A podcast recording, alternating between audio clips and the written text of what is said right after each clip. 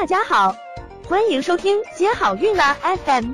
如果你正在准备孕育宝宝，却不知道怎么科学备孕，或者正和试管婴儿打交道，都可以来听听我们的好运大咖说。大咖说什么？说说怎么轻松接好运。那接下来呢，是一些呃女性的一些一般的状况。那这些一般的状况呢，也可能会给出生缺陷呢带来一些影响。呃，例如说，呃，女性怀孕的年龄如果是大于等于三十五岁的，它属于高龄，那么分娩的胎儿发生唐氏综合症、先心病，呃，胎儿患尿道下裂的这个风险性都是有增加的。另外就是营养因素。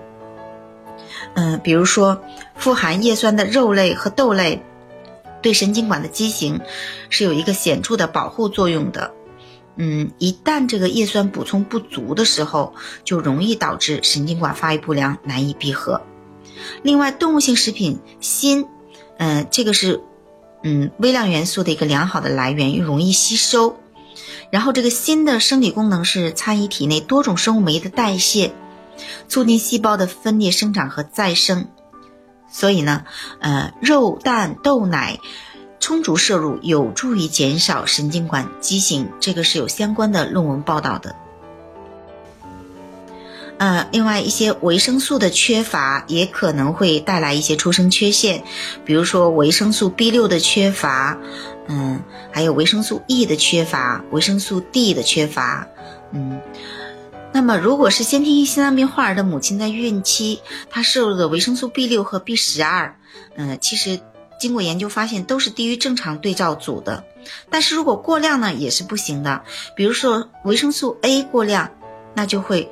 容易导致先天性心脏畸形的发生，所以呢，呃，不孕妇不要吃鱼肝油，因为吃鱼肝油呢，容易造成维生素的 A 和 D 过量，应该选择鱼油，这是两种完全不同的保健品。呃，有关女性，嗯，怀孕的时候准妈妈发烧，会不会有影响呢？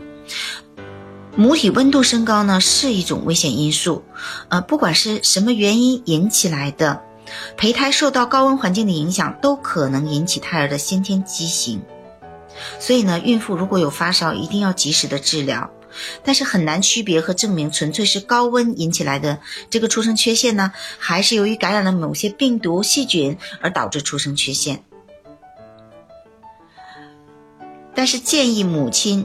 嗯，在怀孕的时候，呃，如果说泡在浴缸里面洗澡，或者是温泉洗浴方式的时候，水温控制在三十八点九度以下，避免增高胎儿患出生缺陷的这个风险性。那么，呃，准妈妈的一些情况，比如说吸烟、饮酒也是不好的。呃，如果在怀孕期间喝酒呢？会导致胎儿酒精综合症，表现为宫内生长迟缓、小头畸形、面部畸形等等。嗯，呼吸系统畸形、生殖系统畸形和四肢骨骼的畸形呢，与酒精滥用呢都存在显著的一个统计学关联，尤其是在怀孕年龄大于三十岁的妇女中特别突出。如果是吸烟呢，呃，与出生缺陷也是存在明确关联的，可能会容易发生隐睾症和存恶劣的。那最后一个和女性相关的因素呢是，呃，肥胖。妇女肥胖呢，它是出生缺陷的危险因素之一。呃，瑞典的一个病例对照研究说明，如果 BMI 指数大于二十九，和先天性心脏病存在统计学关联。嗯，然后也有一个 Edison 的一个研究提示，嗯，如果说 BMI 大于三十和无脑畸形、脊柱裂、脑积水都存在统计学关联，但是我觉得肥胖这部分不单纯是胖，也说明他们的代谢状况确实存在问题，所以也是他们一个内环境的不好，才导致说他们出生缺陷患儿的增加。